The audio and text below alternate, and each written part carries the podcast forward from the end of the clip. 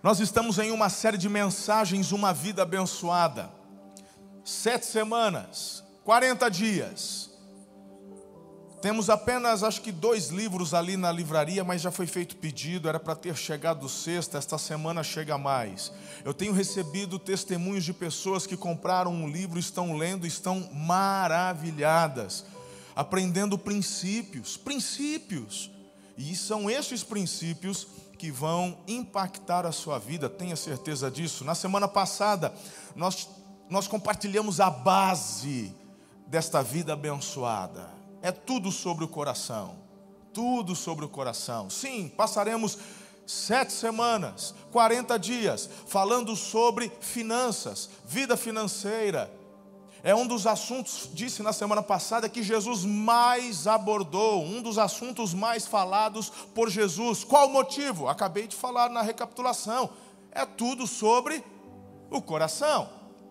O nosso texto base, Efésios capítulo 1, verso 3. Eu queria que você em alta voz lesse comigo, por favor. Bendito seja o Deus e Pai de nosso Senhor Jesus Cristo que nos abençoou com todas as bênçãos espirituais nas regiões celestiais em Cristo, porque Deus nos escolheu nele antes da criação do mundo. Somos abençoados com quantas bênçãos? Todas. Pastor, por que, que eu não me vejo vivendo todas as bênçãos? Bom, se Deus já disse que Ele quer que você viva todas, se porventura você sente falta de alguma, certamente o erro não está nele, está em mim. Talvez eu não esteja cumprindo, realizando, obedecendo a princípios. Papai não quebra princípios. Uma vez que ele coloca estes fundamentos para que você e eu vivamos neles, ele não vai fazer uma exceção à regra só porque você é o lindinho de Jesus. Ele quer ensinar teu coração para que teu coração obediente se amolde aquilo que ele ensinou. Diga um amém para mim. Ótimo. Então, o que, que nós falamos semana passada? Você é abençoado por Deus, ninguém pode mudar isso. Você não trabalha para alcançar a bênção, você trabalha a partir da bênção. Querer viver uma vida sem a bênção de Deus, o favor de Deus, a direção de Deus, é dar tiro no pé, gente. Eu vejo muitas pessoas direcionadas pelo impulso. Sabe aquelas. Fulano, olha uma oportunidade, é agora ou nunca. Quando alguém chega para mim dizendo é agora ou nunca, eu tenho a resposta na hora. Mas é claro que é nunca então para você porque jamais posso tomar uma decisão, seja ela qual for, pode parecer linda, maravilhosa, não posso tomar nenhuma decisão sem antes consultar aquele que é o meu Senhor, o autor da minha vida, aquele que me traz propósito, direção. Aí as pessoas metem os pés pelas mãos, vão fazendo de qualquer jeito, ai, oportunidade única, depois dá errado, reclama, por que, que o Senhor não me abençoou? Porque você correu atrás da bênção, quando deveria ter caminhado depois da bênção. Isso está estabelecido no coração de vocês? Como diz aqui no interior, isso aqui é caminhão de boi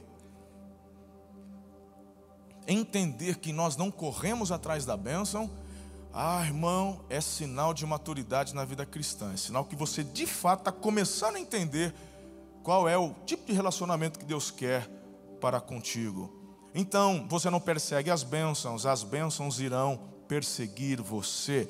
E é sobre isso que trata esse livro, é sobre isso que conversaremos durante toda esta série de mensagens. Então, tendo recapitulado, vamos startar a segunda palavra da série.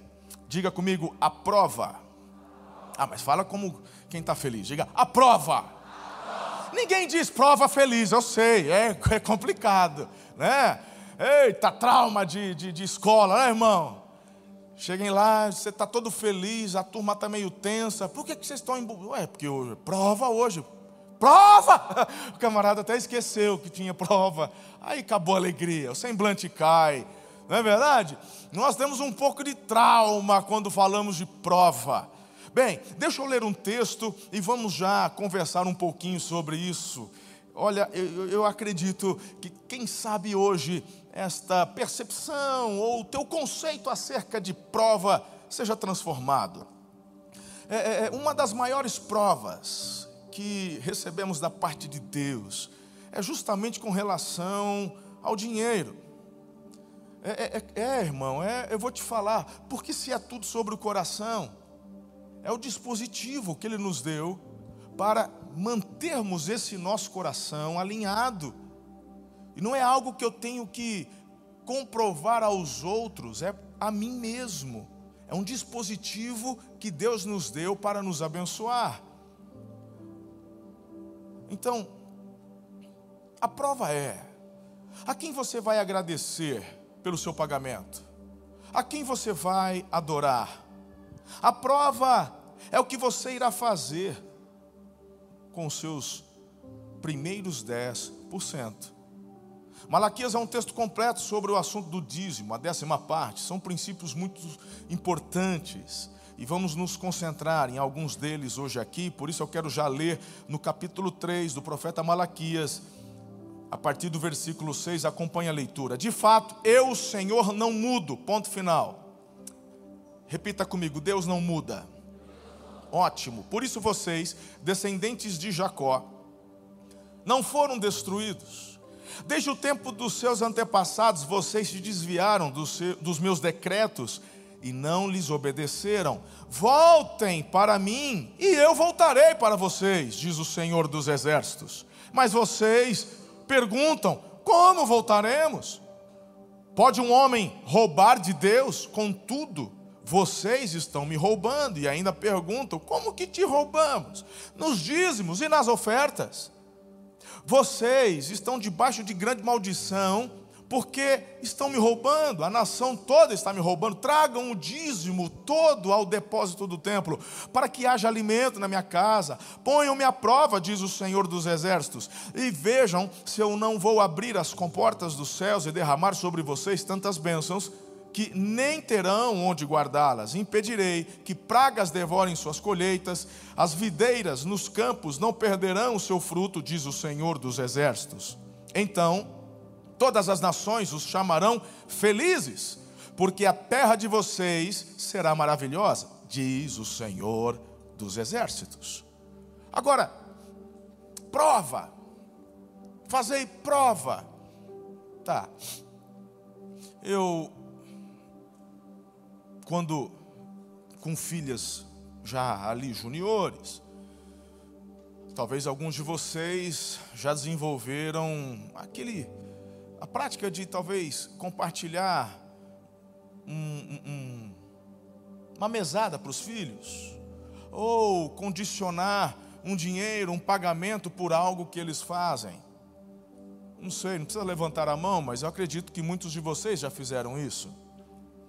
A questão é qual a razão, uma vez que seu filho, ele mora na tua casa e não paga aluguel, não paga conta de água, de luz, não paga condomínio. Ele come da comida que você coloca à mesa, ele não, não ajuda ali com nada de despesa se no SUS ou no plano particular você é, é a pessoa que lhe confere saúde, seja o medicamento, acesso a médicos. Então por que é que você ainda dá para ele uma mesada? Ah, para ele gastar do jeito que ele quer. Então você é um pai muito relapso e não entendeu o propósito. Porque dar algo a alguém sem propósito é fazer com que esta pessoa se perca é condicionar uma criança a receber algo pela qual ela não merece, não fez nada para merecer aquilo. E na vida é assim? Quando você termina a faculdade, tem várias empresas assim com os braços abertos dizendo: "Olha, por favor, escolha a gente, quem me der a maior oferta, eu fecho". É assim que funciona, né? Não, mas foi assim que você ensinou o teu filho, que as coisas vêm de fácil, de mão beijada. Ele não faz nada, ele não arruma a cama, ele não põe lixo para fora, ele não limpa o quintal, ele não guarda os brinquedos, ele não, não arruma a cama, mas você todo sábado dá uma mesada para ele. Bem, mas se você entende o porquê de dar um valor, então você automaticamente começa a trabalhar no coração do teu filho testes. Porque você dá algo, mas já vincula com alguma coisa. E você já chama a atenção dele com relação a arrumar o quarto, ajudar a lavar a louça, colocar lixo para fora. E ele começa a corresponder a todos estes ensinamentos. Estar indo bem na escola, tirar boas notas, estar ali, né, fazendo um bom trabalho, se aplicando. Às vezes o teu filho ele não é o cara do 10, mas ele é muito aplicado. Ótimo. Porque nós conhecemos bem que o nosso sistema de avaliação na educação brasileira não é lá as melhores. Só favorece quem decora. E muitas vezes quem entende e não decora se dá muito melhor na vida do que aquele que decorou e chega lá e fica um bozozão. No futuro não sabe fazer nada. É um sistema horrível de avaliação, onde muitas escolas particulares já têm mudado esse método, mas esse é um assunto para um outro dia. Mas teu filho é dedicado, é isso que a gente avalia. Não tira 10, mas é dedicado, é obediente. Ótimo, então você começa a valorizar isso. E quando você dá para um filho e começa a dar a ele uma mesada, tipo uma bolada preta, mano, 10 conto, 10 real, é dinheiro de. Aí você dá e larga a mão. Se você é o primeiro pai que eu falei, de fato você vai dar e vai deixar quieto, faz o que ele quiser. Me lembro quando meu pai começou a dar uma mesadinha para a gente lá em casa. Eu sou o mais velho de três irmãos e o caçula né, o Chicão. Eu me lembro que quando eu recebi a mesada, eu guardava aquilo lá, e de repente meu pai falava, ele vinha com a pergunta: e o dinheiro? O Chicão estava com a boca desse tamanho, tinha 10 chicletes dentro da boca. Gastei tudo. Lembra disso? então, o propósito é justamente trazer uma educação financeira para que esse filho, conforme for crescendo, se desenvolva debaixo de princípios que o colocará na dianteira lá na frente. Fazemos isso ou não? Não? Você não faz com o teu filho isso? Então começa hoje pedindo perdão ao Senhor e começa a fazer do jeito certo. Porque quando você dá uma mesada, você tem que primeiro fazê-lo entender que ele é merecedor daquilo. Segundo, que ele tem que prestar conta do dinheiro que ele está recebendo. Quando eu comecei, não era algo corriqueiro, constante, mas teve uma época que eu dei para as minhas filhas, eu dava lá uma mesadinha para elas. E a mesada que eu dava é de um dinheiro já que foi entregue o dízimo, porque é do meu salário que eu devolvi o dízimo e eu estou passando para elas um dinheiro que já está consagrado, blindado, sim ou não? Mas o meu propósito não é dar dinheiro para elas, é ensiná-las a lidarem com o dinheiro. Então, quando eu dava a mesada, primeira coisa que eu ensinei para as minhas duas filhas: retira o dízimo. Se era cinco reais, mas como é que eu faço para tirar? Se é 50 centavos, serão 50 centavos. E você no culto tem que fazer esse momento ao Senhor e procurando levá-las a entender e sempre trazendo as aplicações, fazendo provas. E de vez em quando eu perguntava: cadê o seu dinheiro? Coisa que até pouco tempo atrás eu fazia com a minha mais velha, mas agora ela já é casada. E agora ficou o um ensinamento, é com ela. Eu ainda tenho uma que é bem raro eu fazer essa pergunta hoje, mas até pouco tempo atrás, ela começou, ela já trabalha há alguns anos, e volta e meio eu pergunto: como é que está a sua vida financeira? Onde você tem aplicado os teus recursos? Ah, na lógica dos dias atuais, na lógica progressista, você vai ouvir, talvez, pensamentos do tipo: a vida é minha, o salário é meu, eu faço o que eu quiser mas não de um filho que cresceu debaixo de orientação dos princípios da palavra e que entende que o meu desejo não é controlar a vida financeira dela, mas prepará-la para uma exponencialidade, prepará-la para a riqueza, prepará-la para poder não só receber, mas administrar a abundância que Deus vai dar.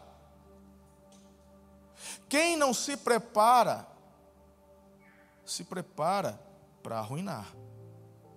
Então, muitas vezes, ah, tal, tal, eu vou assim, está errado. Você tem que mudar isso. Quais são suas prioridades? Hoje em dia nós temos muitas atrações. Shopee, Shen que o diga. Verdade, irmão. E você tem isso tudo ao toque de um celular. Eles estudam 24 horas como chamar a sua atenção, como convencer você de que você precisa. E aí você olha lá e quando menos percebe, já comprou, é fácil. Aí o Mercado Livre entrega. Tá tudo maravilhoso. Mas a conta não fecha. E o que a gente mais ouve hoje é: não tenho dinheiro. Não tenho dinheiro. Eu vou te dizer uma coisa: não importa quanto você ganha, você tem tudo o que você precisa, desde que entender o porquê está onde está. E se você entender a razão de, vo de você estar onde está, você começa a trabalhar para retomada de um crescimento, porque Deus não tem filho predileto. Ele vai abrir portas para você. A razão de estarmos, de estarmos compartilhando durante estas sete semanas princípios sobre a vida financeira, seguindo o ritmo do que Jesus fez, é justamente preparar você para a exponencialidade. Você não nos vê aqui nos momentos de ofertório fazendo apelos, ai, tadinho da gente, e não sei o quê, e papapá. Não, não, não, não. Nós ensinamos que este momento de generosidade, de fidelidade, é um momento basicamente de fé. Porque é tudo sobre o coração. E é a prova que Deus nos confere para avaliarmos o nosso coração, assim como eu faço e fazia com as minhas meninas. Que pai quer extorquir os filhos? Um pai são, normal, não quer, não vai. Mas eu ensino as minhas filhas, hoje já todas adultas, não preciso falar, é automático. Eu ensino a elas sobre primícia, porque eu creio que há algo muito exponencial na obediência. São princípios extraordinários que, quando aplicamos, vivemos o resultado disso. Até aqui você está comigo? Agora é interessante porque a nossa vida ela é totalmente pautada em provas. Mas quando o Senhor vem falar conosco sobre as finanças, a primeira coisa que a gente quer ouvir são aqueles tipos de pregadores. É porque isso não é mais para hoje? É porque dízimo não sei o quê? Meu irmão, dízimo não é obrigatório, assim como entregar a vida a Jesus também não é. Você é livre, faça o que você quiser. Deus te deu a vida. Ele te oferece uma oportunidade para viver algo exponencial. Agora, não tente viver o exponencial fora dos princípios que ele colocou. Então, por que estranhar a questão dele mesmo nos dar provas e testes? Todo mundo enche a boca para cantar com a Cassiane. Aí porque a prova vai passar, a prova vai passar, e a gente vai celebrar, e blá. todo mundo celebra. Quem te viu na prova e não te ajudou, não sei o que, maravilhoso. Aí, não, o dízimo é uma prova. Está repreendido isso. Isso é Velho Testamento, isso é lei. Estou na graça. E a gente começa a perder a oportunidade de aplicarmos em nossas vidas princípios que vão mudar nossa vida financeira. Até aqui estamos juntos? Ótimo. Então, dentro do texto que a gente acabou de ler, eu queria que você entendesse alguns princípios. O primeiro deles é que no verso 6, Deus está dizendo: Eu não mudo.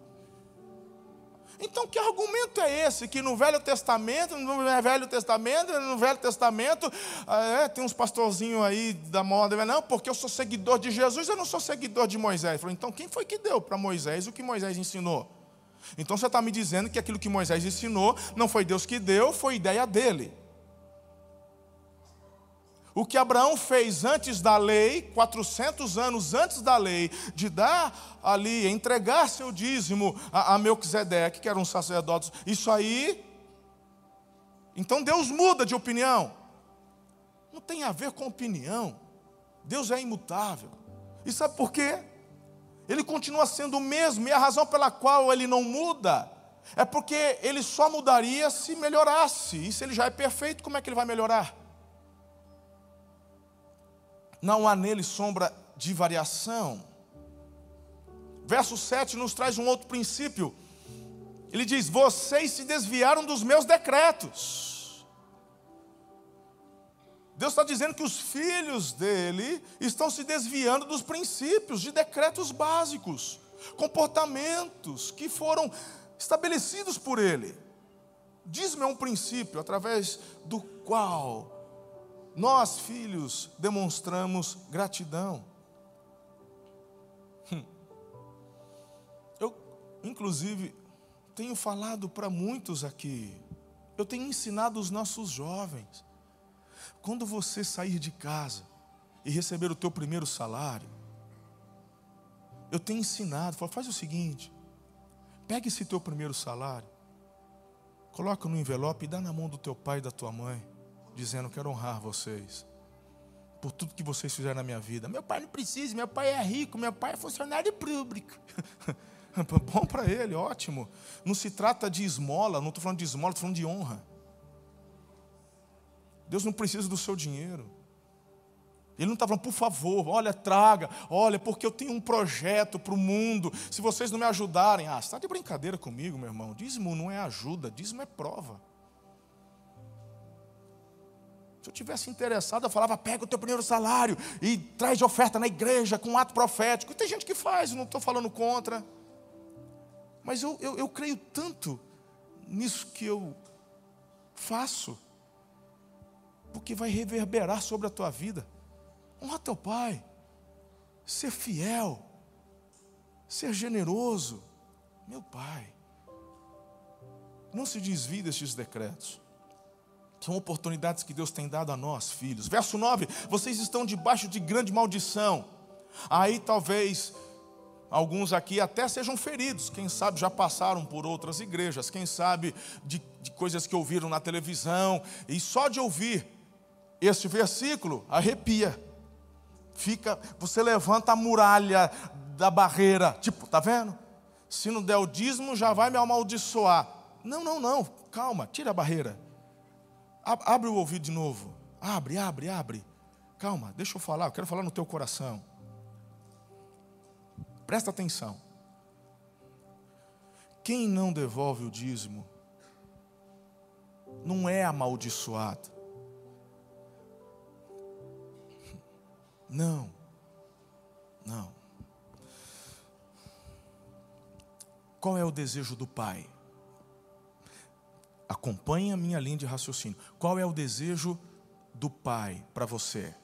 Te ver passar necessidade ou ser próspero, sem ter necessidade de nada? Qual que é o desejo dele? Ser próspero. Amém. Então, ótimo. Para sermos prósperos no Senhor, precisamos nos colocar debaixo de onde?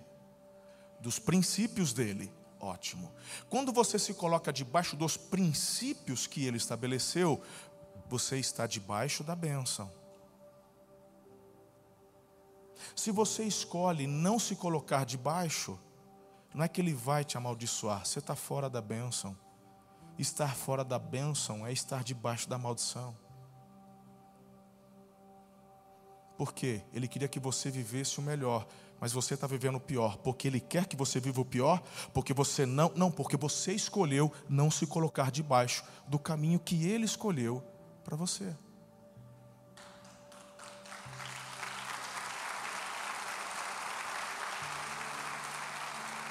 Então, em nome de Jesus, se você ouviu um dia de um pastor, de um líder, de alguém, se você não entregar, você está amaldiçoado. Ignora isso. Ignora. Não é essa a, a, a motivação nem a inspiração de Deus para você. Ele é um pai que quer que você viva o melhor. Se você não entregar, A escolha é sua. Ele continua te amando. Mas não queira viver o que aqueles que escolheram se colocar debaixo dos princípios estão vivendo. É só tomar a decisão certa. Verso 10: Tragam o dízimo todo ao depósito do templo. Aqui você possui todas as coisas, porém, é, é, perdão, é, é, Deus ele, ele, ele possui todas as coisas, porém, ao retermos o dízimo, estamos retendo algo que pertence ao depósito do templo do Senhor e não a nós mesmos. Por isso que ele coloca ali: ponham-me à prova, diz o Senhor, e vejam se não vou abrir as comportas dos céus e derramar sobre vocês tantas bênçãos que nem terão onde, onde guardá-las. Este texto mostra uma via de mão dupla, queridos. A instrução sobre o dízimo é tão importante de ser cumprida que ele permite que os dizimistas façam prova. Eu acho isso interessante. Você nunca conseguirá dar o dízimo até você começar. Nós aqui, da equipe pastoral, nós cremos tanto nisso. O nosso dízimo já é entregue na fonte. Nós já recebemos o nosso salário com o dízimo descontado. Nenhum pastor desta igreja recebe o salário completo. Ele já vem por escolha nossa, não é determinação da igreja é uma escolha nossa. Nós já tomamos a decisão. O contador, a tesouraria, quando vai fazer o pagamento do nosso salário, eles já retiram 10% que é devolvido à igreja. Porque nós cremos nisso, vivemos isso.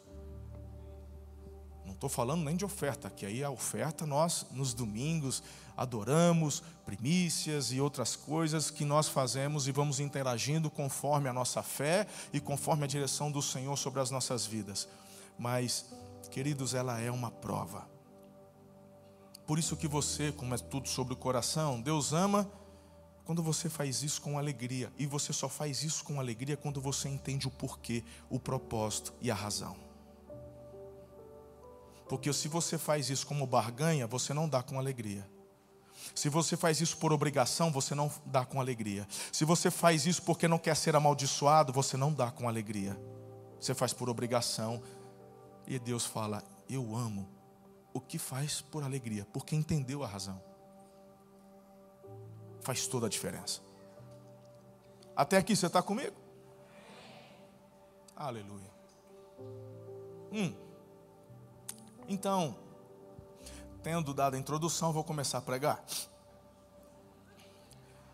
O que é então o dízimo, igreja?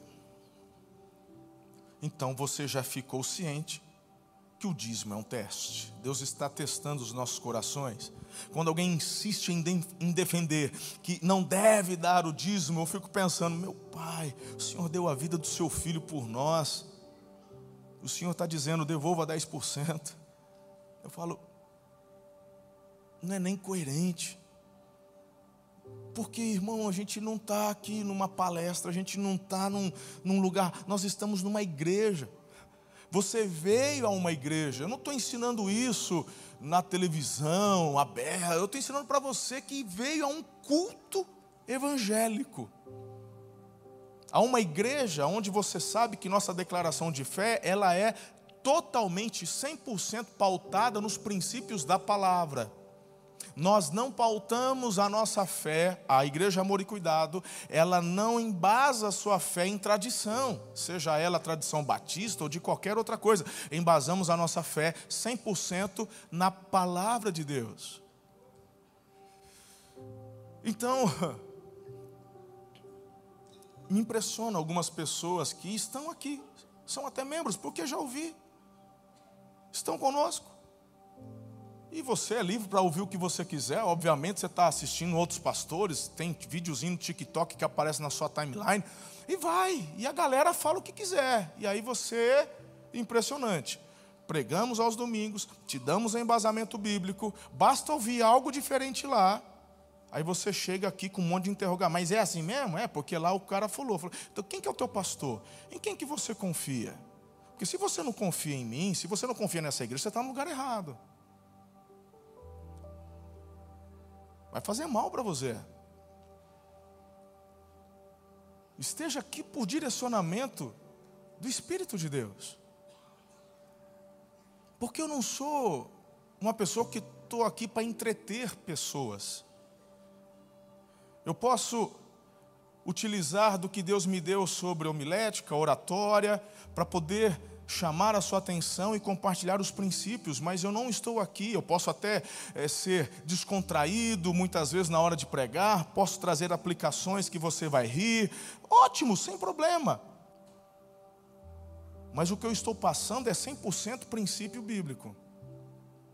O problema é quando eu mudo estes princípios para poder agradar você, para você ficar. Em 15 anos que eu estou nessa casa, você não me viu fazer isso. Não, nem vai ver. Então, que você vai ouvir coisas diferentes? Vai. Vai, irmão. Você vai ouvir de tudo. De tudo. É porque ele também citou a Bíblia. Ótimo. Tô... Você já percebeu que muitas vezes eu estou aqui dizendo assim: faz sentido para você? Muitas coisas nós temos mudado a forma de ensinar, e algumas coisas até reavaliamos e percebemos que estávamos ensinando, até no nosso encontro com Deus, coisas que não estão na Bíblia. Olha, porque isso é errado, e papapá. E eu entrei em crise, Deus falando comigo, não foi uma pauta que os meus pastores trouxeram nas reuniões, não, algo que Deus falou comigo, porque Ele vai falar primeiro com o líder, com o pastor. E me preocupou porque muitas destas coisas que compartilhávamos, como por exemplo, bebida alcoólica. É comum numa igreja falar, porque beber cerveja é pecado. Não se falam por aí? Você não, já não ouviu isso em algum lugar? Não, porque beber, beber é pecado, é pecado. E às vezes no encontro com Deus, ah, porque. Aí fala, pera lá, o que, que a Bíblia diz? Bom, eu tenho vários princípios que eu preciso absorver e entender. Primeiro, para fugir da aparência do mal. A questão do amor aos meus irmãos. Como assim, pastor? Se for escandalizar um irmão, é melhor eu não fazer. Não porque é pecado, mas por amor àquele irmão eu deixo de fazer. Pastor, volta no assunto da cerveja. Eu gostei desse assunto. Fala para mim. E o lance da cerveja? Peguei você, né, varão?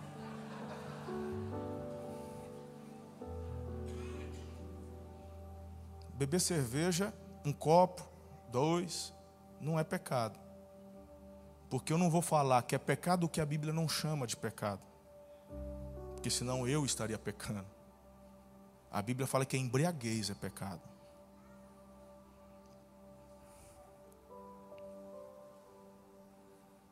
Se é para escandalizar, deixa eu escandalizar mais.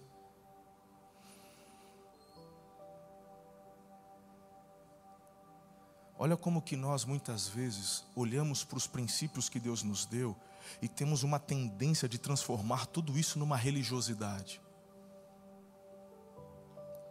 Estou falando tudo isso por conta do assunto em questão, finanças, dinheiro, porque é um para, existe um paradigma quando um pastor começa a falar de dinheiro.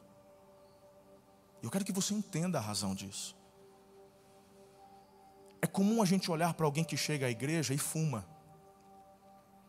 E é muito comum nas igrejas falar assim: olha, você tem que abandonar esse cigarro aí porque é, é a chupeta do Satanás. Cada tragada que, que você dá é dois demônios que você manda para o peito. É. Agora, quem está mais em pecado? O cara que fuma ou você, minha irmã, que é viciada em açúcar? Porque os dois matam igual. Eu acho que o açúcar mata mais, rápido. Mas nós temos uma mentalidade religiosa tão falsa que ativa a nossa disposição de julgar o próximo.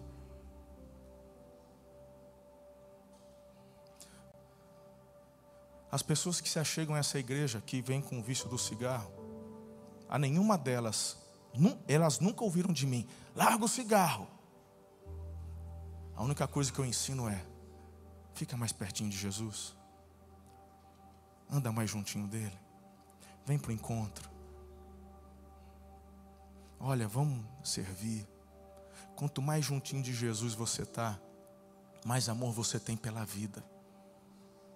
E é o próprio Espírito de Deus que vai falando, você não precisa disso. E as pessoas vão mudando de dentro para fora. É a mesma questão com relação às finanças. É a mesma coisa com relação ao dinheiro que nós estamos conversando aqui. É um teste. Façam isso. Provam, me diz o Senhor. Quando eu olho para estes 10%, porque dízimo significa décima parte, é só procurar no Google, no dicionário. Mas você já parou para prestar atenção que na Bíblia o número 10 sempre está relacionado a um teste? Foram dez pragas no Egito. Deus testou o coração de Faraó dez vezes. São dez os mandamentos. Por dez vezes Deus testou o povo de Israel no deserto. O Jacó teve seu salário mudado dez vezes. Daniel, lembra Daniel da Cova dos Leões? Testado dez vezes. É só você olhar no capítulo 1, verso 12. Quantas virgens estavam aguardando em Mateus 25? Dez. Era um teste de preparo. Cinco estavam preparadas. As outras cinco, nécias, reprovadas. Perderam. Apocalipse fala dos dez dias de tribulação e por aí vai. Então, preste atenção, eu queria que você lesse comigo Evangelho de Lucas, capítulo 16, o verso 11. Vai, já está projetado aí. Leia em alta voz, porque eu acho muito forte isso. Vamos lá.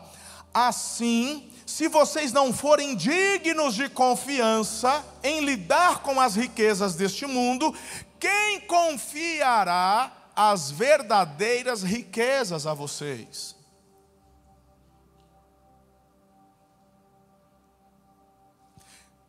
Diz-me um teste. Para quê? Para te tomar? Para te deixar pobre? Lógico que não. Para te preparar para receber mais. Malaquias 3,10: tragam o dízimo todo ao templo. Tragam. O dízimo é um teste, filho, filha. É interessante a gente ouvir de Deus: você pode me testar. Salmo 34, verso 8 diz assim: Provem e vejam como o Senhor é bom, como é feliz o homem que nele se refugia. Se, Jesus, se você sabe que Jesus é o Senhor, então você deve reconhecer que Ele é dono da sua vida, da sua casa, dos seus filhos e dos seus bens. Tudo que temos e somos pertence a Ele. Primeiro, porque foi Ele que criou. Segundo, porque ele comprou de volta com a redenção do filho dele.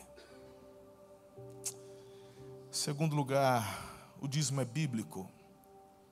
A gente vê o princípio em Gênesis 14, 18. Eu fiz a citação, mas olha aqui para você acompanhar o texto e guardar também a referência bíblica. Então Melquisedeque, rei de Salém, sacerdote do Deus Altíssimo, trouxe pão e vinho e abençoou Abrão, dizendo: Bendito seja Abrão pelo Deus Altíssimo, Criador dos céus e da terra, e bendito seja o Deus Altíssimo que entregou seus inimigos em suas mãos. Abrão lhe deu o dízimo de tudo.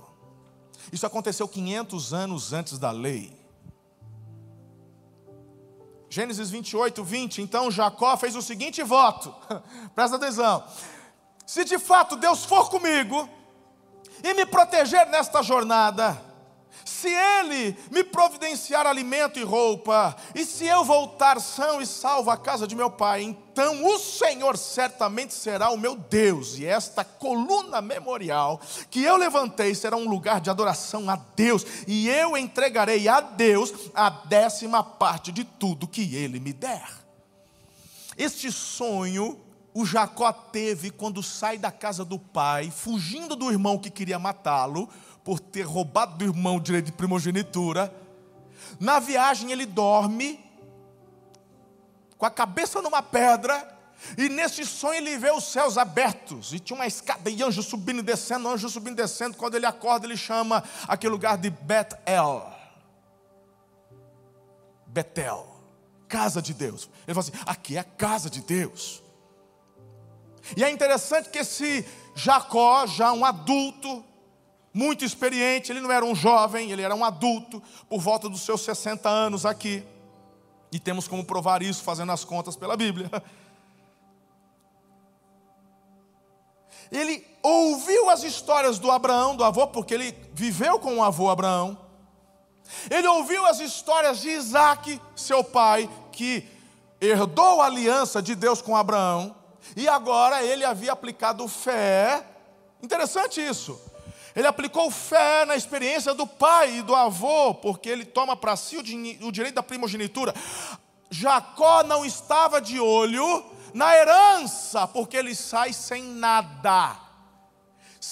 Preste atenção, tudo o que pertencia a Abraão ficou para Isaac, e tudo o que pertencia a Isaac ficou para Esaú.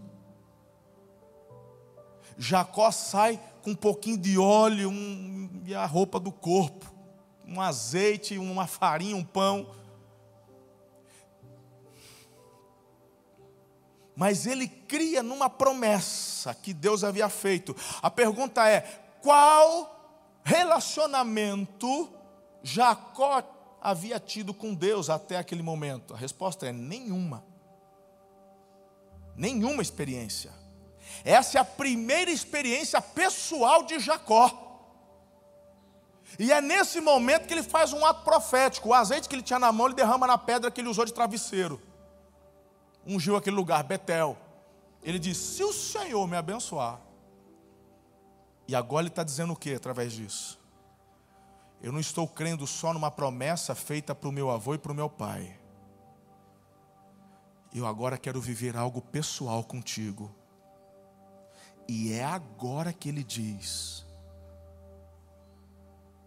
Te devolverei 10% do que o Senhor me der.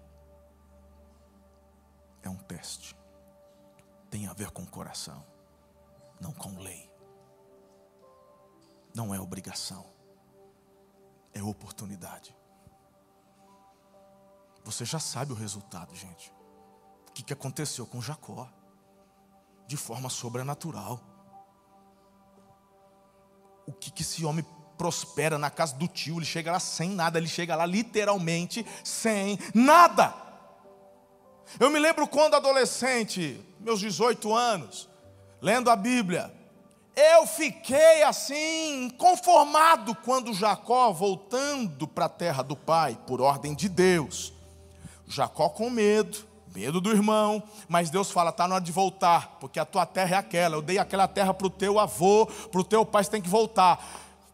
O Jacó agora está próspero, ele tem filhos e filhas, tem duas mulheres, aquela coisa. Ele, é, ele atravessa o oval de Jaboque, só ele fica para trás, tem um perrengue com anjos. Jacó segurou o anjo, agarrou o anjo. Lembra disso aí? Ele é abençoado, e quando ele vai, antes ele dá um presente para o irmão. Eu não lembro de cabeça, os universitários podem me ajudar, mas é, vê aí, o, o, o Diego, tá vendo? Você fica saindo durante o, o sermão. Não, senhor, você. você... Mas dá, puxa aí, puxa aí no Google aí, quantos, qual foi a oferta, a, o, não é oferta, o presente de Jacó para o Esaú. Puxa aí e, dá uma olhada. Porque eu me lembro que era muita coisa. E, eu fiquei inconformado. Sabe por quê? Eu fiquei inconformado porque toda herança já estava com Esaú. Esaú era bilionário, irmão, para a época. O outro sai sem nada. Minha cabeça humana, eu, olha eu aqui com adolescente pensando nisso.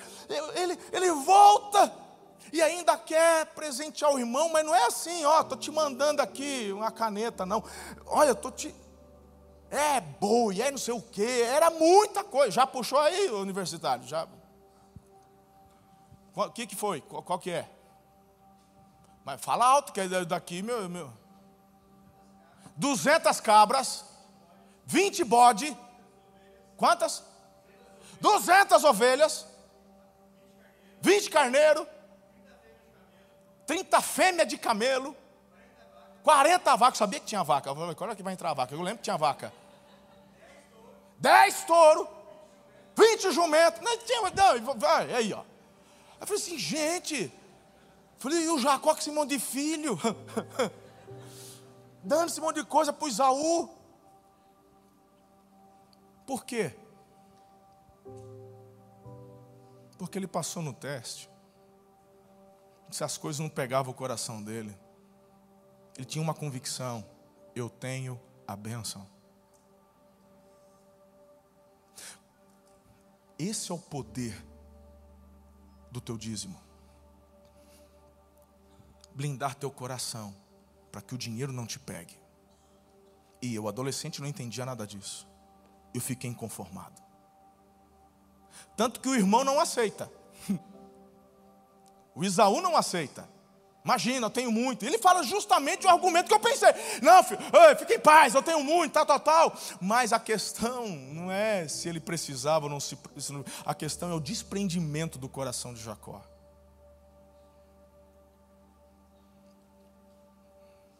Comece a dar.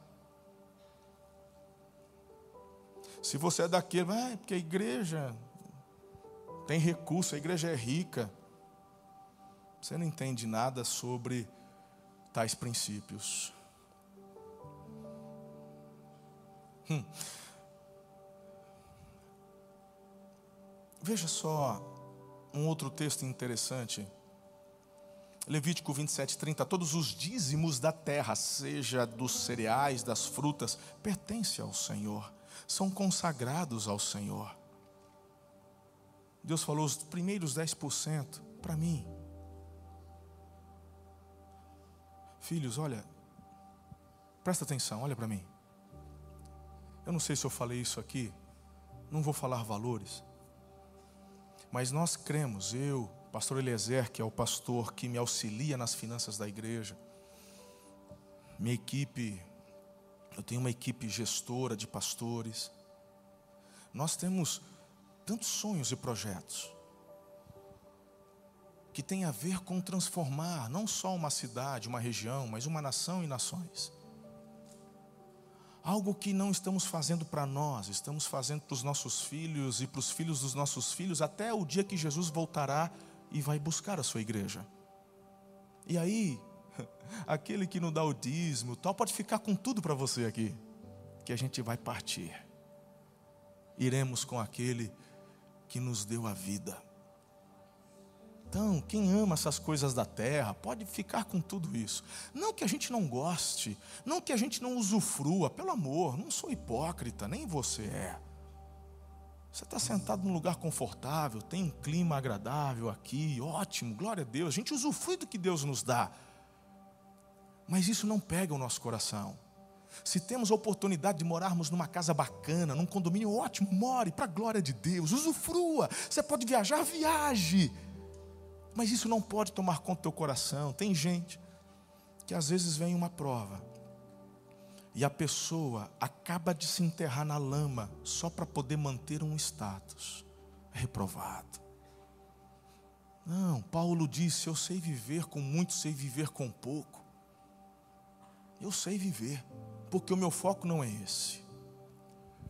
Nós acreditamos tanto nesse princípio por ser bíblico, que nós, como igreja, diante destes projetos, inclusive um deles nós estamos orando pela compra do Bela Vista, não a área toda, porque vai passar uma avenida aqui, e aquela parte onde vamos fazer a Praça da Juventude, vamos fazer as escolas depois ali, mas essa outra parte nós queremos comprar para inclusive começar as benfeitorias, de fazer estacionamentos, é, todos ali calçados, para ninguém mais, com cobertura. A gente quer fazer tanta coisa bonita aqui, para melhor servir, para melhor impactar, para melhor inspirar.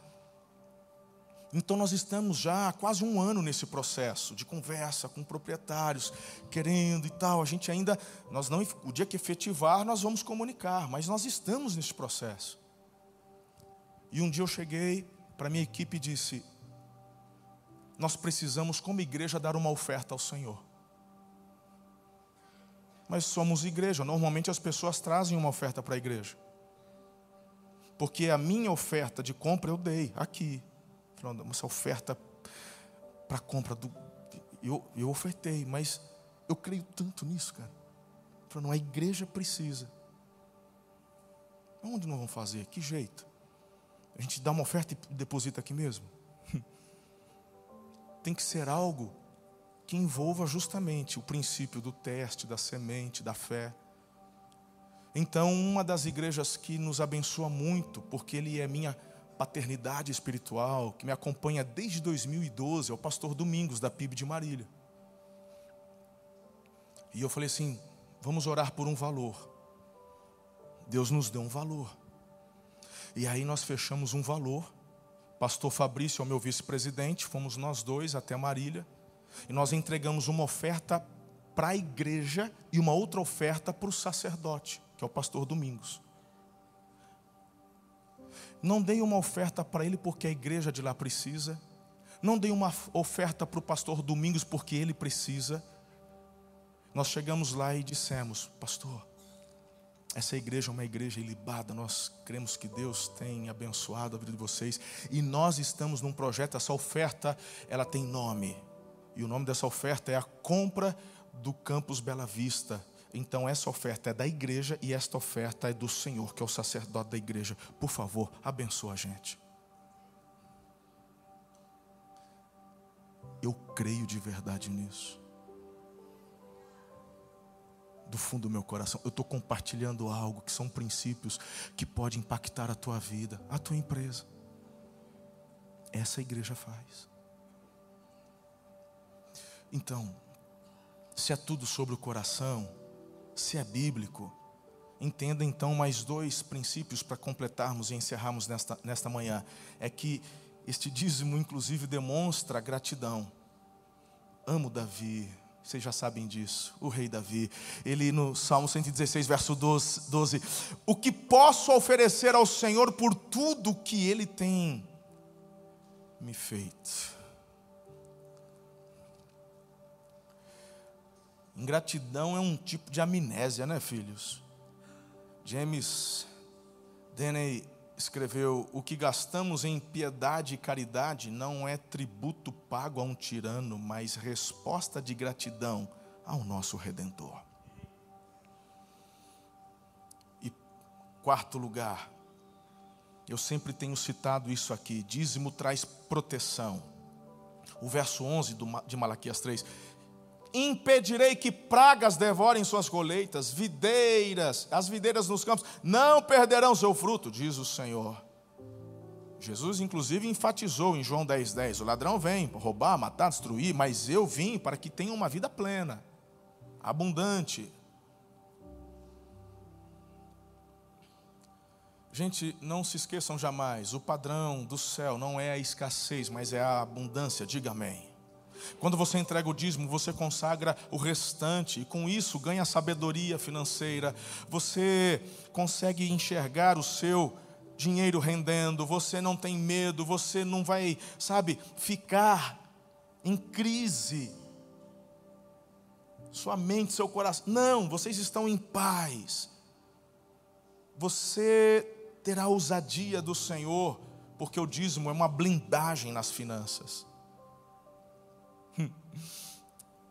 Engraçado, virou até motivo de brincadeira em casa.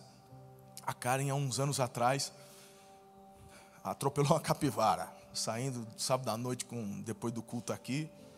E pegou. A capivara, até onde eu sei, passa bem, graças a Deus. Eu até pensei que ia virar uma linguiça, mas não. Bateu na capivara, só quebrou o para-choque para do carro dela e eu falei, a capivara correu, pai, foi embora. Eu falei, poxa vida, enfim. Mas lá arrumamos o carro dela, de boa tal. Acho que uma, duas semanas depois que o carro estava pronto, ela foi dar uma ré de manhã, sonolenta, bateu na, no, no, carro do, do, jardineiro lá do. Falei, é nada.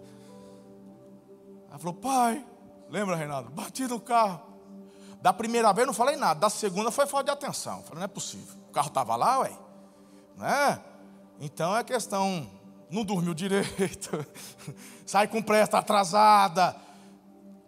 Aí olhei para ela assim: Você está dando dízimo, menina? Acho que eu tô, pai. Falei, então tá bom, então é atenção mesmo, pega, fica firme.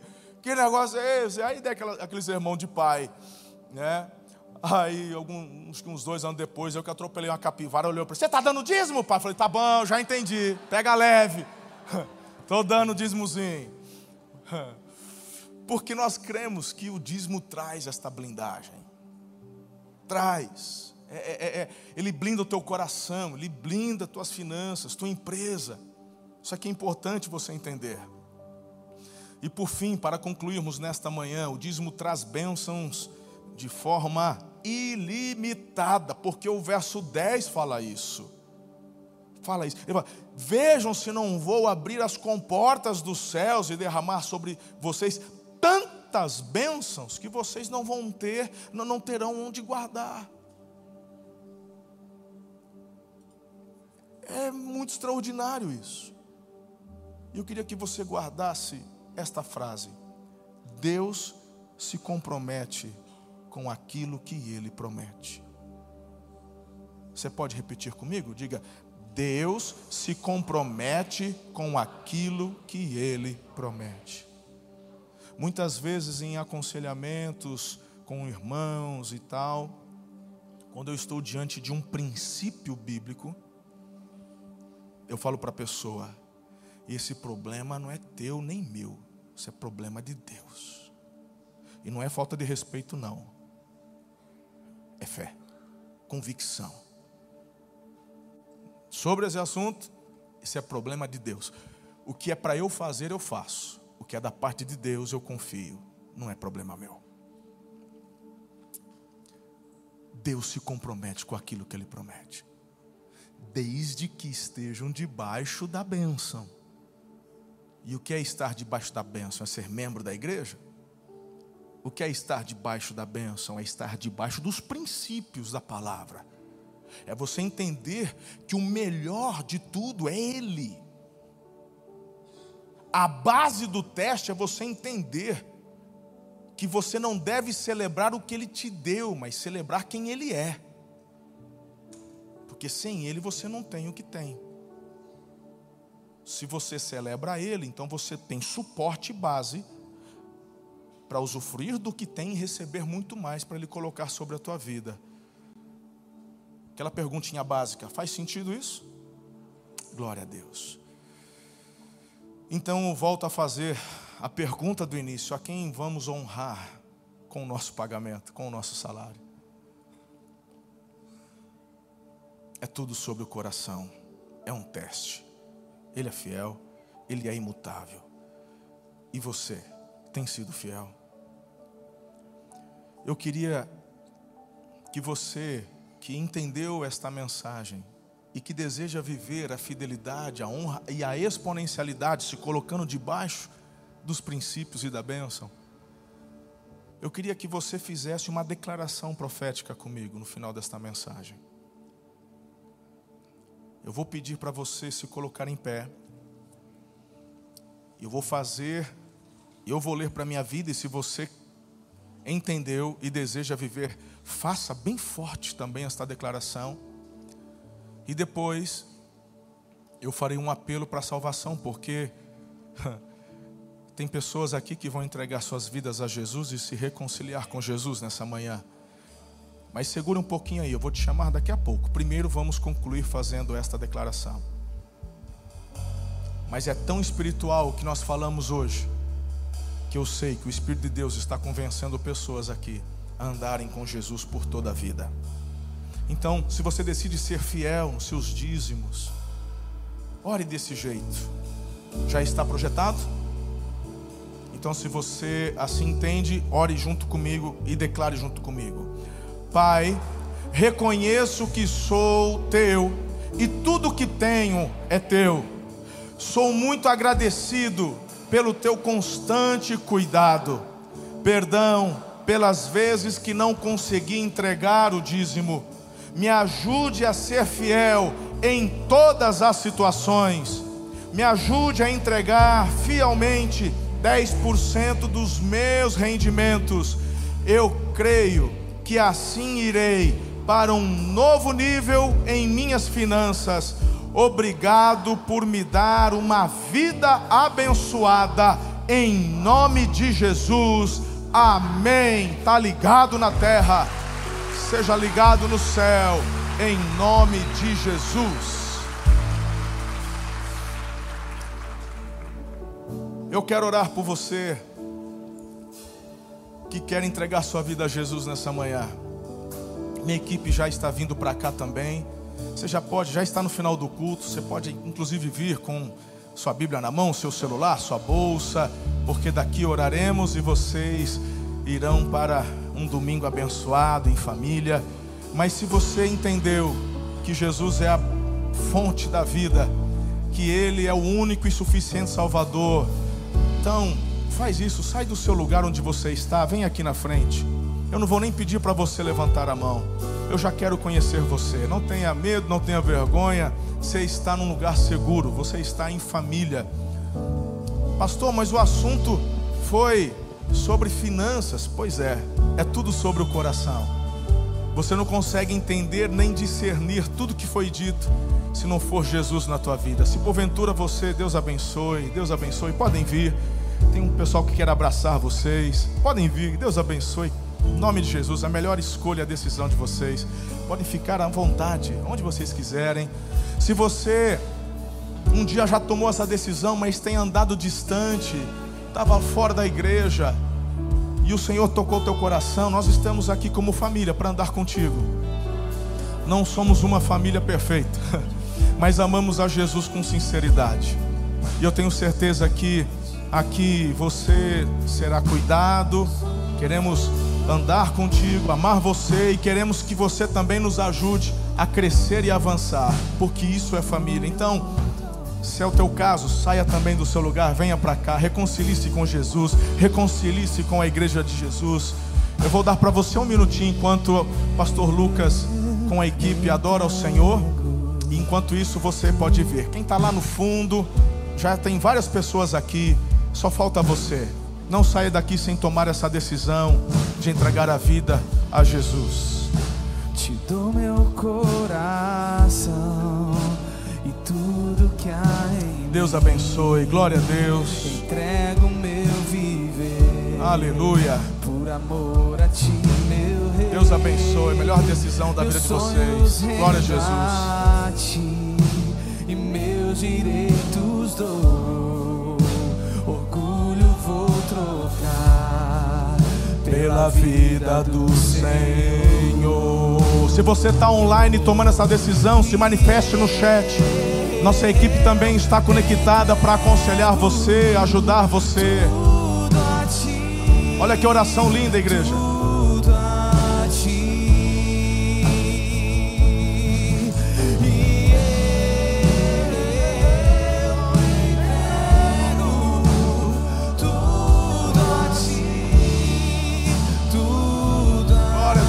Melhor decisão da vida de vocês. Aleluia.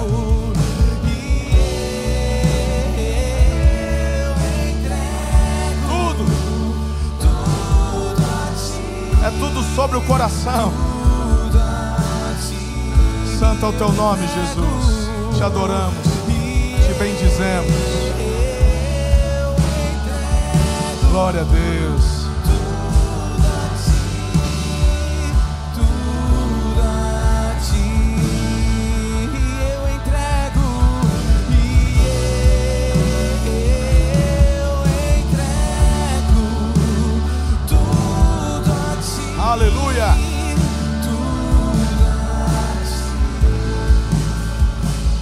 Senhor, nós te louvamos por essa manhã profética, apostólica, pastoral, essa manhã de ensino, essa manhã tão evangelística.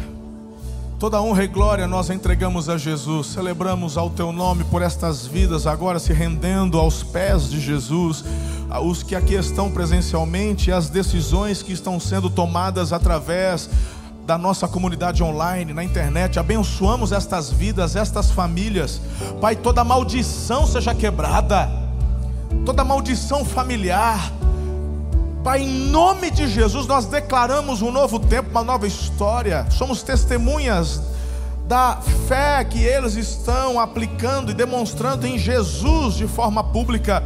Estão dizendo sim, eu creio que Jesus, ele é Senhor, é o filho de Deus, ele se doou, morreu para pagar o preço dos meus pecados. Pai, nós clamamos, escreva o nome deles no livro da vida. Batiza-os com teu Santo Espírito, Senhor. Faça novas todas as coisas. Lava-os no sangue do Cordeiro. Justifica-os em nome de Jesus. Pai, escreve uma nova história.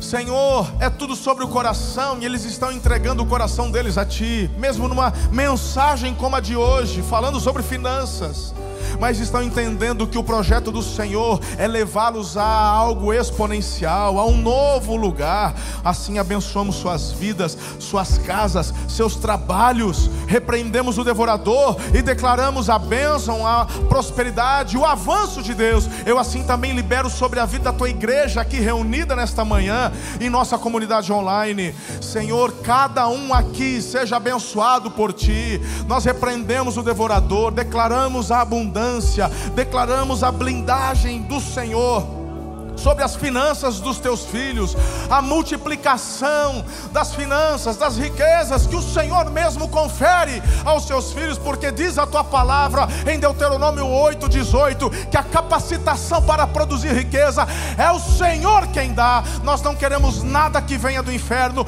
nada que venha da parte de Satanás, mas tudo aquilo que o Senhor tem para as nossas vidas, nós queremos, nós receberemos os talentos que o Senhor quer nos confiar a fim de multiplicá-los para a glória do teu nome. Senhor, não sejamos apenas nós e nossas casas abençoadas, mas aqueles que estão ao nosso redor, aqueles que convivem conosco, nossos funcionários, nossos amigos, Senhor, que trabalham na mesma empresa, na faculdade, na escola, nossa vizinhança. Queremos levar a nossa cidade a prosperar, nosso estado a prosperar, nossa nação a ser próspera. Nós assim oramos, declaramos em fé e que o amor de Deus, o Pai, a graça maravilhosa de Jesus, o Filho, as doces e ricas consolações do Santo Espírito vos sejam multiplicados hoje e para todo sempre. Aleluia. Amém.